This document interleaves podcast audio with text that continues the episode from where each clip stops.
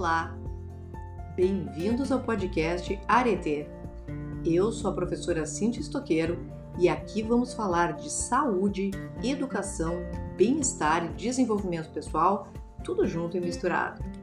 Decidi fazer um episódio especial para o retorno do calendário acadêmico e daí surgiu a ideia de trazer algumas dicas para ter sucesso no ensino remoto. Você acha que estudar online não funciona para você, mas está matriculado para um semestre letivo que será totalmente online? Ou ainda, você até gosta de estudar online, mas acha que pode melhorar seu desempenho? Então esse episódio é para você. Vamos explorar rapidamente algumas estratégias para que você tire o maior proveito possível e melhore seu rendimento nas disciplinas mas principalmente fique satisfeito com o seu resultado de aprendizagem no final do semestre. Vamos lá? Dica 1: Estabeleçam um local para estudar. Pode ser uma mesa no quarto, na sala, até mesmo na cozinha, mas é importante que você tenha um espaço seu, mesmo que momentaneamente, de preferência calmo e organizado para acompanhar as aulas e realizar as atividades assíncronas. O espaço externo dá o tom para a nossa organização interna. Dica 2. Tenha uma atitude de quem quer aprender, ou seja, uma mentalidade de aprendizagem.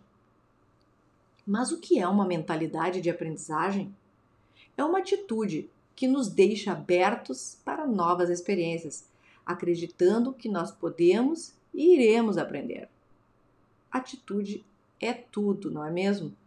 E para o estudo, principalmente o online, não adianta começar achando que não vai conseguir.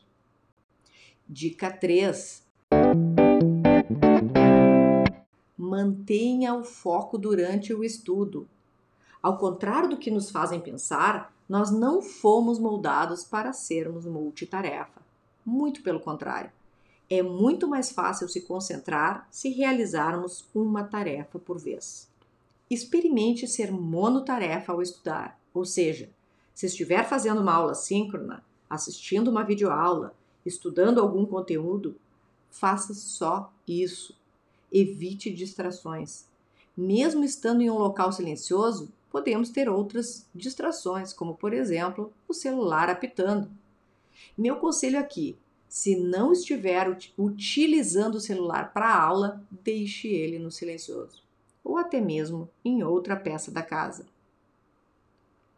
Se for estudar pelo celular, pelo menos desligue as notificações e os alertas enquanto estiver fazendo uma atividade. Dica 4: use o tempo a seu favor. Saber usar o tempo de forma otimizada é certamente um grande desafio, mas para quem tem pouco tempo disponível, organizar o seu uso é extremamente importante. Como você organiza seu tempo de estudo? Agora que estamos sem aulas presenciais, é mais importante ainda que você estabeleça horários pré-definidos para estudar. Não precisa ser muito mas precisa ser feito de forma regular, da mesma forma que você ia todos os dias à aula. Somos o que fazemos repetidamente, já dizia Aristóteles. Separe 30, 60, 90 minutos para estudar por dia. Não tem receita de bolo aqui. Separe o que funcionar para você e que seja adequado para atender a demanda de leituras, vídeos, tarefas e atividades previstas nas disciplinas que está cursando. E juntando a terceira e quarta dicas, aqui vai a quinta. Use a técnica Pomodoro para gerenciamento do tempo. Você já ouviu falar? Bom, essa técnica foi justamente criada por um estudante universitário que tinha dificuldades de organizar os estudos. Então, o que, que ele fez? Estabeleceu sessões de trabalho focado, que ele chamou de pomodoros, com pequenos intervalos. Dessa forma, é possível manter a concentração e evitar a fadiga mental e falta de produtividade. Como funciona? Você coloca o timer do celular ou um timer online ou um app específico. Você pode procurar por técnica Pomodoro para 25 minutos. Você escolhe qual tarefa quer realizar, por exemplo, responder um questionário ou fazer uma leitura para a disciplina. Assim que soar o alarme dos 25 minutos, você interrompe a execução da tarefa, tendo terminado ela ou não, e faz um pequeno intervalo de 5 minutos.